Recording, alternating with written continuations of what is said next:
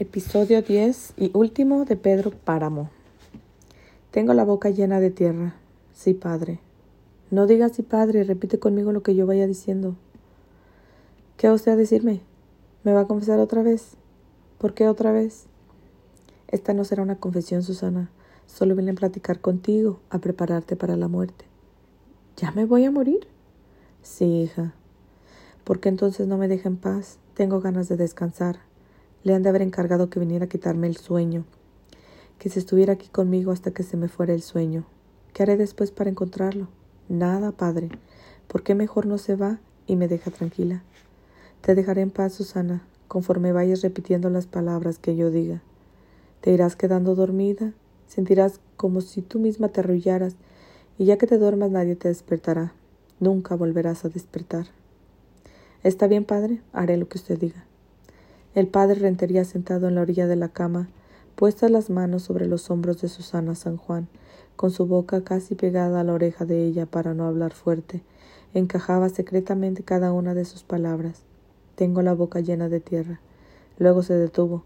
Trató de ver si los labios de ella se movían, y los vio balbucir, aunque sin dejar salir ningún sonido. Tengo la boca llena de ti, de tu boca, tus labios apretados, duros como si mordieran oprimiendo mis labios. Se detuvo también, miró de reojo al padre Rentería y lo vio lejos, como si estuviera detrás de un vidrio empañado. Luego volvió a oír la voz calentando su oído. trago saliva espumosa, mastico terrones plagados de gusanos que se me anudan en la garganta y raspan la pared del paladar. Mi boca se hunde, retorciéndose en muecas, deformada por los dientes que la taladran y devoran. La nariz se reblandece, la gelatina de los ojos se derrite, los cabellos arden en una sola llamarada. Le extrañaba la quietud de Susana San Juan. Hubiera querido adivinar sus pensamientos y ver la batalla de aquel corazón por rechazar las imágenes que él estaba sembrando dentro de ella. Le miró los ojos y ella le devolvió la mirada, y le pareció ver como si sus labios forzaran una sonrisa. Aún falta más la visión de Dios, la luz suave de su cielo infinito, el gozo de los querubines y el canto de los serafines, la alegría de los ojos de Dios, última y fugaz visión de los condenados a la pena eterna. Y no solo eso, sino todo conjugado con un dolor terrenal. El tuétano de nuestros huesos convertido en lumbre y las venas de nuestra sangre en hilos de fuego, haciéndonos dar reparos de increíble dolor, no menguado nunca, atizado siempre por la ira del Señor. Él me cobijaba entre sus brazos, me daba amor. El padre Rentería repasó con la vista las figuras que estaban alrededor de él, esperando el último momento. Cerca de la puerta Pedro Páramo aguardaba con los brazos cruzados. Enseguida el doctor Valencia y junto a ellos otros señores. Más allá, sobre las, en las sombras, un puño de mujeres a las que se les hacía tarde para comenzar a rezar la oración de difuntos. Tuvo intenciones de levantarse, dar los santos óleos a la enferma y decir, he terminado. Pero no, no había terminado todavía. No podía entregar los, los sacramentos a una mujer sin conocer la medida de su arrepentimiento. Le entraron dudas. Quizá ella no tenía nada de qué arrepentirse. Tal vez él no tenía nada de qué perdonarla. Se inclinó nuevamente sobre ella y sacudiéndole los hombros le dijo en voz baja Vas a ir a la presencia de Dios y su juicio es inhumano para los pecadores. Luego se acercó otra vez a su oído, pero ella sacudió la cabeza. Ya váyase, padre. No se mortifica por mí. Estoy tranquila y tengo mucho sueño. Se oyó el sollozo de una de las mujeres escondidas en la sombra. Entonces Susana San Juan pareció recobrar vida. Se alzó en la cama y dijo Justina, hazme el favor de irte a llorar a otra parte. Después sintió que la cabeza se le clavaba en el vientre. Trató de separar el vientre de su cabeza, de hacer a un lado aquel vientre que le apretaba los ojos y le cortaba la respiración, pero cada vez se volcaba más como si se hundiera en la noche. Yo, yo vi morir a doña Susanita. ¿Qué dices, Dorotea? Lo que te acabo de decir. Al alba, la gente fue despertada por el repique de las campanas. Era la mañana del 8 de diciembre, una mañana gris, no fría, pero gris, el repique comenzó con la campana mayor, la siguieron las demás. Algunas, algunos creyeron que llamaban para la misa grande y empezaron a abrirse las puertas. Las menos solo aquellas donde vivía la gente desmañanada que esperaba despierta que el toque del alba les avisara que ya había terminado la noche. Pero el repique duró más de lo debido. Ya no sonaban solo las campanas de la iglesia mayor, sino también las de la, las de la sangre de Cristo, las de la cruz verde y tal vez las del santuario. Llegó el mediodía y no cesaba el repique. Llegó la noche, y de día y de noche las campanas siguieron tocando, todas por igual, cada vez con más fuerza, hasta que aquello se convirtió en un lamento rumoroso de sonidos. Los hombres gritaban para oír lo que querían decir. ¿Qué habrá pasado? se preguntaban. A los tres días todos estaban sordos. Se hacía imposible hablar con aquel zumbido de que se estaba lleno el aire. Pero las campanas seguían, seguían, algunas ya cascadas, con un sonar hueco como de cántaro. Se ha muerto doña Susana. ¿Muerto? ¿Quién? La señora. ¿La tuya? La de Pedro Páramo. Comenzó a llegar gente de otros rumbos, atraída por el constante repique. De contra venían como en peregrinación, y aún de más lejos, quién sabe de dónde, pero llegó un circo con volantines y sillas voladoras, músicos. Se acercaban primero como si fueran mirones y el rato ya se habían avecindado, de manera que hasta hubo serenatas. Y así poco a poco la cosa se convirtió en fiesta, con mala hormigueo de gente, de holgorio y de ruidos, igual que en los días de la función, en que costaba trabajo dar un paso por el pueblo. Las campanas dejaron de tocar, pero la fiesta siguió. No hubo modo de hacerles comprender que se trataba de un duelo, de días de duelo. No hubo modo de hacer que se fueran. Antes, por el contrario, siguieron llegando más. La media luna estaba sola, en silencio, se caminaba con los pies descalzos, se hablaba en voz baja. Enterraron a Susana San Juan y pocos en Comala se enteraron. Allá había feria, se jugaba los gallos, se oía música, los gritos de los borrachos y de las loterías. Hasta acá llegaba la luz del pueblo, que parecía una aureola, sobre el cielo gris, porque fueron diez grises, tristes para la media luna. Don Pedro no hablaba, no salía de su cuarto, juró vengarse de Comala. Me cruzaré de brazos y Comala se morirá de hambre. Y así lo hizo. El tilcuate siguió, siguió viniendo. Ahora somos carrancistas. Está bien. Andamos con mi general Obregón. Está bien. Allá se ha hecho la paz. Andamos sueltos. Espera. No desarmes tu gente. Esto no puede durar mucho. Se ha levantado en armas el padre Rentería. ¿Nos vamos con él o contra él? Eso ni se discute. Ponte al lado del gobierno. Pero si somos irregulares, nos consideran rebeldes. Entonces vete a descansar. ¿Con el vuelo que llevo? Haz lo que quieras entonces. Me iré a reforzar el padrecito. Me gusta cómo gritan. Además, lleva, lleva uno ganada la salvación. Haz lo que quieras. Pedro Páramo estaba sentado en un viejo equipal junto a la puerta grande de la media luna, poco antes de que se fuera la última sombra de la noche. Estaba solo, quizá desde hacía tres horas. No dormía, se había olvidado del sueño y del tiempo. Los viejos dormimos poco, casi nunca. A veces apenas si dormitamos, pero sin dejar de pensar.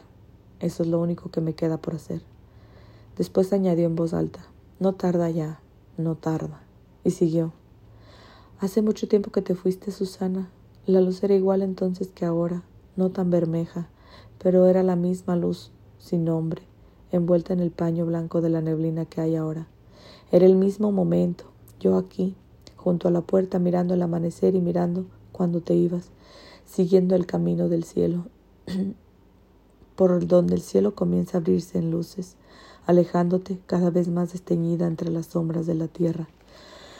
Fue la última vez que te vi, Pasaste rozando con tu cuerpo las ramas del paraíso que está en la vereda y te llevaste con tu aire sus últimas hojas. Luego desapareciste. Te dije, regresa, Susana. Pedro Páramo siguió moviendo los labios, susurrando palabras. Después cerró la boca y entreabrió los labios, en los que se reflejó la débil claridad del amanecer. Oh, perdón. Después cerró la boca y entreabrió los ojos, en los que se reflejó la débil claridad del amanecer. Amanecía. A esa misma hora la madre de Gamaliel, Villalpando, doña Inés, barría la calle frente a la tienda de su hijo, cuando yo, cuando llegó y por la puerta entornada se metió Abundio Martínez. Se encontró al Gamaliel dormido encima del mostrador con el sombrero cubriéndole la cara para que no lo molestaran las moscas. Tuvo que esperar un rato para que se despertara. Tuvo que esperar a que doña Inés terminara la faena de barrer la calle y viniera a picarle las costillas a su hijo con el mango de la escoba y le dijera Aquí tienes un cliente, levántate. El Gamaliel se enderezó del mal genio, dando gruñidos. Tenía los ojos colorados de tanto desvelarse y de tanto acompañar a los borrachos, emborrachándose con ellos. Ya sentado sobre el mostrador, maldijo a su madre, se maldijo a sí mismo y maldijo infinidad de veces a la vida, que valía un puro carajo. Luego volvió a acomodarse con las manos entre las piernas y se volvió a dormir todavía farfullando maldiciones. Yo no tengo la culpa de que a estas horas anden sueltos los borrachos. El pobre de mi hijo, discúlpalo, Bundio. El pobre se la pasó la noche atendiendo a unos viajantes que se picaron con las copas. ¿Qué es lo que te trae por aquí tanta mañana? Se lo dijo a gritos porque Abundio era sordo. Pues nada más un cuartillo de alcohol del que estoy necesitado. ¿Se te volvió a desmayar la refugio? Se me murió yo, se me murió ya, madre Villa, anoche mismito, muy cerca de las once y con, con que hasta vendí mis burros, hasta eso vendí porque se me aliviara. No oigo lo que estás diciendo, o no estás diciendo nada. ¿Qué es lo que dices? Que me pasé la noche velando a la muerta, a la refugio. Dejó de resollar anoche. Con razón me olió a muerto. Fíjate que hasta yo le dije al Gamaliel, me huele que alguien se murió en el pueblo, pero ni caso me hizo. Con eso de que tuvo que congeniar con los viajantes, el pobre se emborrachó, y tú sabes que cuando está en ese estado todo le da risa y, ni caso le hace a una. Pero ¿qué me dices? ¿Y tienes convidados para el velorio? Ninguno, madre Villa. Para eso quiero el alcohol, para curarme la pena. ¿Lo quieres puro? Sí, madre Villa, para emborracharme más pronto y démelo rápido que llevo prisa. Te daré dos decilitros por el mismo precio y por ser para ti. Ve diciéndole entre tanto a la difunta que yo siempre la aprecié y que, y que me tome en cuenta cuando llegue a la gloria. Sí, Madre Villa. Díselo antes de que se acabe de enfriar. Se lo diré. Yo sé que ella también cuenta con usted para que ofrezca sus oraciones, con decirle que se me murió compungida porque no hubo ni quien la auxiliara. ¿Que no fuiste a ver al padre Rentería? Fui, pero me informaron que andaba en el cerro. ¿En cuál cerro? Pues por esos andurriales, usted sabe que andan en la revuelta. De modo que también él, pobres de nosotros, abundio. Nosotros qué, a nosotros qué nos importa eso, madre Villa, ni nos va ni nos viene. Sírvame la otra. Ay, como que se hace la disimulada. Al fin y al cabo el gamaliel está dormido. Pero no se te olvide pedirle al refugio que ruega a Dios por mí, que tanto lo necesito. No se mortifique. Se, se lo diré en llegando y hasta le sacaré la promesa de palabra, por si es necesario y para que usted se deje de apuraciones. Eso, eso me lo debes hacer, porque tú sabes cómo son las mujeres, así que hay que exigirles el cumplimiento enseguida. Abundio Martínez dejó otros veinte centavos sobre el mostrador. Deme el otro cuartillo, madre Villa, y si me lo quiere dar sobradito, pues ahí es cosa de usted. Lo único que le prometo es que este sí me lo iré a beber junto a la difunta junto a mi cuca. Vete, pues, antes de que se despierte mi hijo. Se le agria mucho el genio cuando amanece después de una borrachera. Vete volando y no se te olvide darle mi encargo a tu mujer. Salió de la tienda dando estornudos. Aquello era pura lumbre, pero, como le habían dicho que así se subía más pronto, surmió un trago tras otro, echándose aire en la boca con la falda de la camisa. Luego trató de ir derecho a su casa donde lo esperaba la refugio, pero torció el camino y echó a andar calle arriba, saliéndose del pueblo por donde lo llevó la vereda. Damiana, llamó Pedro Páramo, ven a ver qué quiere este hombre que viene por el camino. Abundio siguió avanzando, dando traspiés, agachando la cabeza y a veces caminando en cuatro patas. Sentía que la tierra se retorcía, le daba vueltas y luego se le soltaba. Él corría para agarrarla y cuando ya la tenía en sus manos se le volvía a ir hasta, hasta que llegó frente a la figura de un señor sentado junto a una puerta. Entonces se detuvo. Deme una caridad para enterrar a mi mujer, dijo. Damiana Cisneros rezaba. De las acechazas del enemigo malo, líbranos, Señor. y le apuntaba con sus manos haciendo la señal de la cruz. Abundio Martínez vio a la mujer de los ojos azorados, poniéndole aquella cruz enfrente, y se estremeció. Pensó que tal vez el demonio lo había seguido hasta allí y se dio vuelta, esperando encontrarse con alguna mala figuración. Al no ver a nadie, repitió Vengo por una ayudita para enterrar a mi muerta. El sol le llegaba por la espalda, ese sol recién salido, casi frío, desfigurado por el polvo de la tierra. La cara de Pedro Páramo se escondió debajo de las cobijas, como si se escondiera de la luz, mientras que los gritos de Damiana se oían salir más repetidos atravesando los campos. Están matando a don Pedro. Abundio Martínez oía que aquella mujer gritaba. No sabía qué hacer para acabar con esos gritos. No le encontraba la punta a sus pensamientos. Sentía que los gritos de la vieja se debían estar oyendo muy lejos. Quizá hasta su mujer los estuviera oyendo, porque a él le taladraban las orejas. Aunque no entendía lo que decía, pensó en su mujer, que estaba tendida en el catre, solita, allá en el patio de su casa, donde él la había sacado para que se serenara y no se apestara pronto. La cuca, que todavía ayer se acostaba con él, bien viva, retosando como una potranca, y que lo mordía y le raspaba la nariz con su nariz, la que le dio aquel hijito que se les murió apenas nacido, dizque porque ella estaba incapacitada, el mal de ojo y los fríos y la rescoldera y no sé cuántos males tenía su mujer, según le dijo el doctor que fue a verla ya a, la, a última hora, cuando tuvo que vender sus burros para traerlo hasta acá por el cobro tan alto que le pidió, y de nada había servido. La cuca, que ahora estaba allá aguardando el relente, con los ojos cerrados, ya sin poder ver amanecer, ni este sol ni ningún otro. Ayúdenme, dijo, denme algo. Pero ni siquiera él se oyó. Los gritos de aquella mujer lo dejaban sordo. Por el camino de Comala se movieron unos puntitos negros. De pronto los puntitos se convirtieron en hombres y luego estuvieron aquí cerca de él. Damiana Cisneros dejó de gritar, deshizo su cruz, ahora se había caído y abría la boca como si bostezara. Los hombres que habían venido la levantaron del suelo y la llevaron al interior de la casa. ¿No le ha pasado nada a usted, patrón? preguntaron. Apareció la cara de don Pedro Páramo, que solo movió la cabeza. Desarmaron a Abundio, que aún tenía el cuchillo lleno de sangre en la mano. Vente con nosotros, le dijeron. En buen lío te has metido. Y él lo siguió.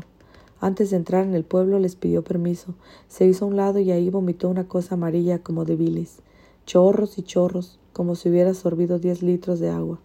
Entonces le comenzó a arder la cabeza y sintió la lengua trabada. Estoy borracho, dijo. Regresó donde estaban esperándolo. Se apoyó en los hombros de ellos, que lo llevaron a trastras, abriendo un surco en la tierra con la punta de los pies. Allá atrás Pedro Páramo, sentado en su equipal, miró el cortejo que se iba hacia, el pueblo. Sintió que su mano izquierda, al querer levantarse, caía muerta sobre sus rodillas, pero no hizo caso de eso. Estaba acostumbrado a ver morir cada día alguno de sus pedazos. Vio cómo se sacudía el paraíso dejando caer sus hojas. Todos escogen el mismo camino, todos se van. Después volvió al lugar donde, se había, donde había dejado sus pensamientos. Susana, dijo, luego cerró los ojos. Yo te pedí que regresaras. Había una luna grande en medio del mundo. Se, se me perdían los ojos mirándote, los rayos de la luna filtrándose sobre tu cara. No me cansaba de ver esa aparición que eras tú, suave, restregada de luna, tu boca abullonada, humedecida, irisada de estrellas, tu cuerpo transparentándose en el agua de la noche. Susana, Susana San Juan. Quiso levantar la mano para aclarar la imagen, pero sus piernas la detuvieron como si fuera de piedra. Quiso levantar la otra mano y fue cayendo despacio, de lado, hasta quedar apoyada en el suelo como una muleta, deteniendo su hombro deshuesado. Esta es mi muerte, dijo. El sol se fue volteando sobre las cosas y les devolvió su forma. La tierra en ruinas estaba frente a él, vacía. El calor caldeaba su cuerpo. Sus ojos apenas se movían, saltaban de un recuerdo, de un recuerdo a otro, desdibujando el presente. De pronto su corazón se detenía y parecía como si también se detuviera el tiempo y el aire de la vida. Con tal de que no sea una nueva noche, pensaba él, porque tenía miedo de las noches que le llenaban de fantasmas la oscuridad, de encerrarse con sus fantasmas, de eso tenía miedo. Sé que dentro de pocas horas vendrá Abundio con sus manos ensangrentadas a pedirme ayuda, la que le negué. Y yo no tendré manos para taparme los ojos y no verlo. Tendré que oírlo hasta que su voz se apague con el día, hasta que se le muera su voz. Sintió que unas manos le tocaban los hombros y enderezó el cuerpo endureciéndolo. Soy yo, don Pedro, dijo Damiana. ¿No quiere que le traiga su almuerzo? Pedro Páramo respondió Voy para allá. Ya voy. Se apoyó en los brazos de Damiana Cisneros e hizo intento de caminar. Después de unos cuantos pasos cayó suplicando por dentro, pero sin decir una sola palabra. Dio un golpe seco en la tierra y se fue desmoronando como si fuera un montón de piedras. Hasta aquí el libro de Pedro Páramo. Espero les haya gustado y disculpen los errores que tuve, muchísimos por cierto.